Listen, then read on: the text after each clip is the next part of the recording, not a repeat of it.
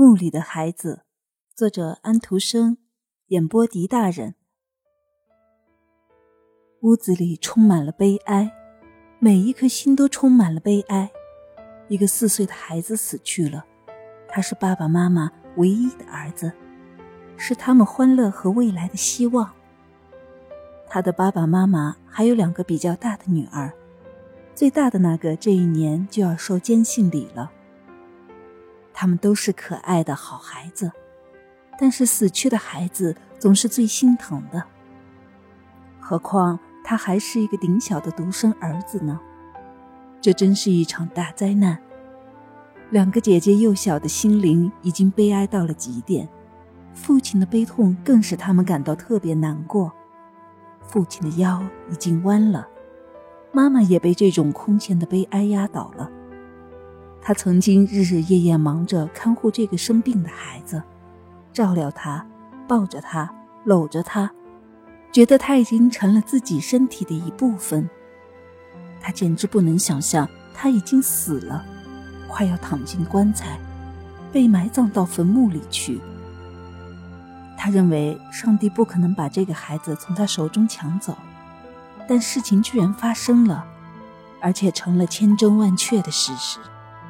所以他在剧烈的痛苦中说：“上帝不知道这件事，他的那些在世上的仆人，有的真是没有一点良心。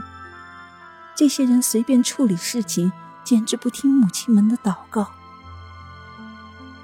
他在痛苦中舍弃了上帝，他的心中涌现了阴暗的思想，他想到了死，永恒的死。他觉得人不过是尘土中的尘土，他这一生是完了。这种思想使他觉得自己无所依靠，他陷入失望的无底深渊中。当他痛苦到了极点的时候，连哭都哭不出来。他没有想到，他还有年幼的女儿，她丈夫的眼泪滴到她的额上，但是他没有看她。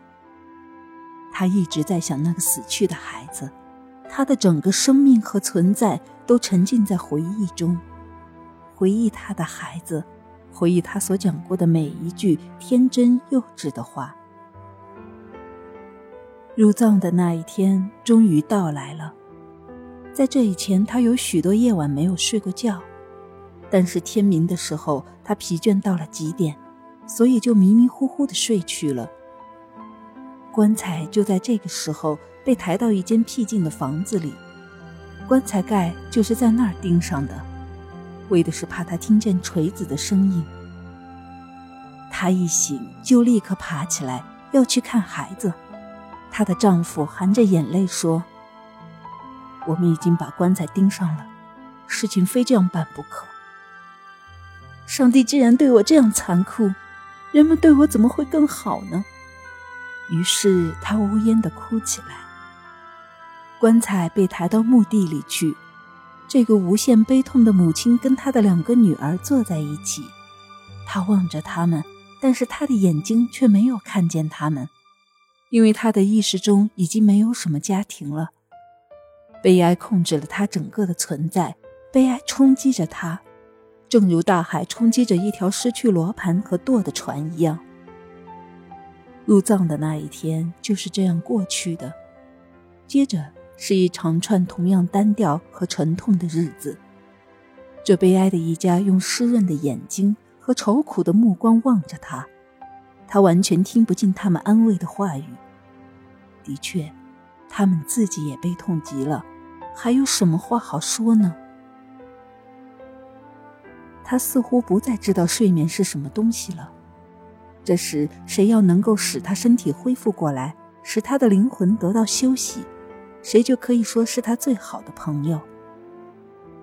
大家劝他在床上躺一躺，他一动不动地躺在那儿，好像睡着了似的。有一天晚上，她的丈夫静听着她的呼吸，深信她已经得到了休息和安慰，因此他就合着双手祈祷。于是。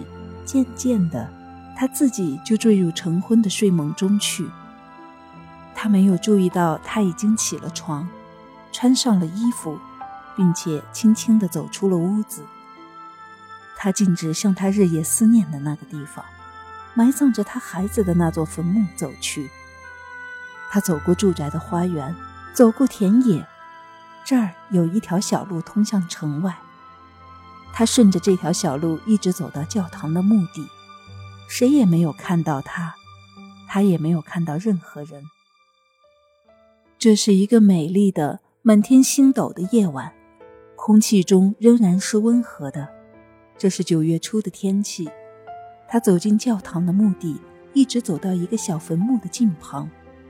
这坟墓很像一个大花园，正在散发着香气。他坐下来，对着坟墓低下头，他的眼光好像可以透过紧密的土层，看到心爱的孩子似的。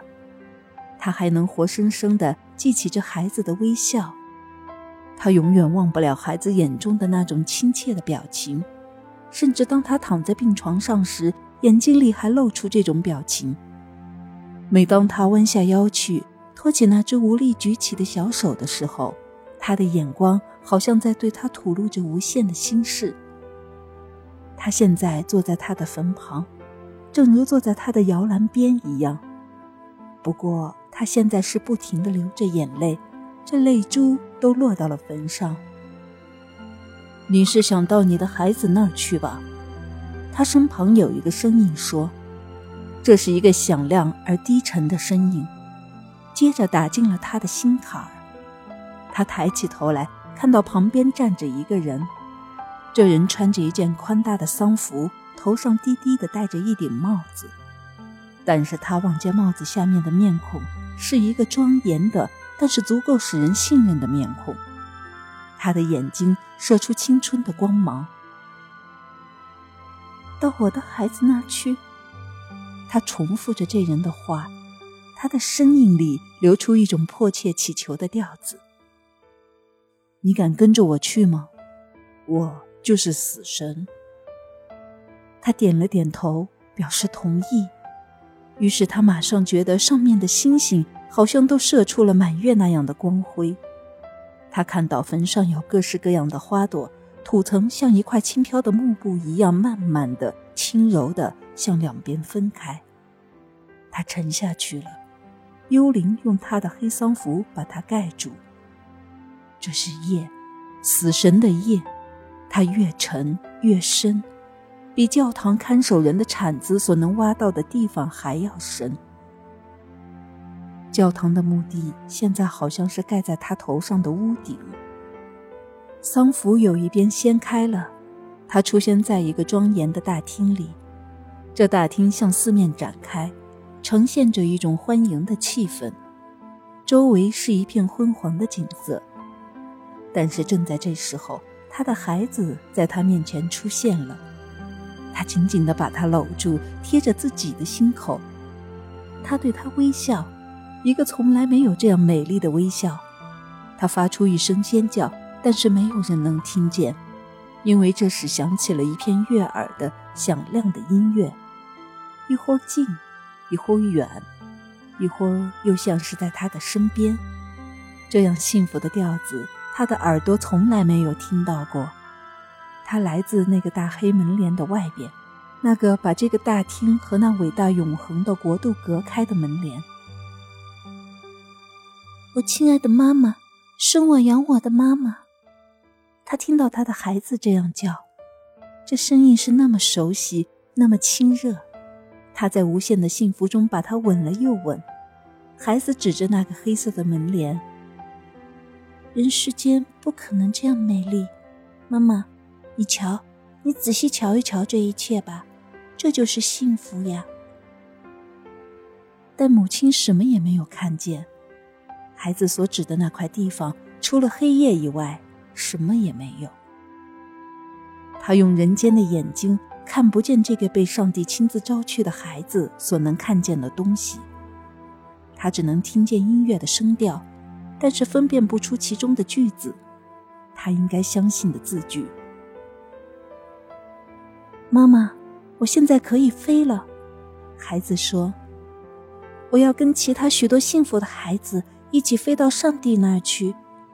我急于想飞走，但是当你哭的时候，当你像现在这样哭的时候，我就没有办法离开你了。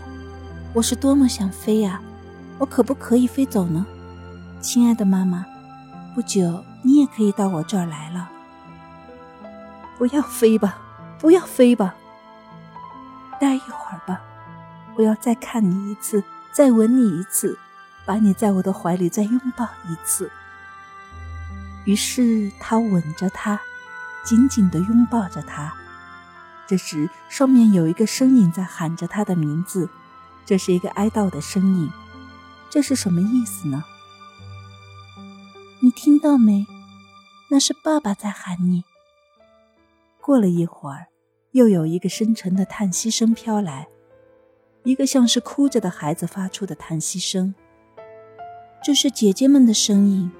孩子说：“妈妈，你还没有忘记他们吧？”于是他记起了他留在家里的那些孩子，他心里起了一阵恐怖。他向前面凝望。有许多人影漂浮过去，其中几个他似乎很熟悉。他们飘过死神的大厅，飘向那黑色的门帘，于是便不见了。难道她的丈夫、她的女儿也在这群幽灵中间吗？不，他们的喊声、他们的叹息，仍然是从上面飘来的。他为他死去的孩子几乎把他们忘记了。妈妈。天上的钟声已经响起来了，妈妈，太阳要出来了。这时，有一道强烈的光向他射来，孩子不见了。他被拖到空中，周围是一片寒气。他抬起头来，发现自己是在教堂墓地里，儿子的坟墓边。当他做梦的时候，上帝来抚慰他，使他的理智发出光辉。他跪下来。祈祷着说：“我的上帝，请原谅我曾经想制止一个不灭的灵魂飞走。我曾经忘掉了你留给我对活人的责任。”他说完这些话，心里似乎觉得轻松了许多。太阳出来了，一只小鸟在他的头顶上唱歌，教堂的钟声正召唤着人们去做早祷。他的周围有一种神圣的气氛。他的心里也有一种神圣的感觉，他认识了上帝，他认识了他的责任，怀着渴望的心情，急忙赶回家来。她向丈夫弯下腰，用温暖的、热烈的吻把他弄醒了。他们谈着知心和热情的话，她现在又变得坚强和温柔起来，像一个主妇所能做到的那样。她心中现在有一种充满信心的力量。上帝的旨意总是最好的。她的丈夫问她：“你从什么地方得到这种力量，这种恬静的心情？”他吻了她，还吻了他的孩子。我通过墓里的孩子，我从上帝那儿得来的。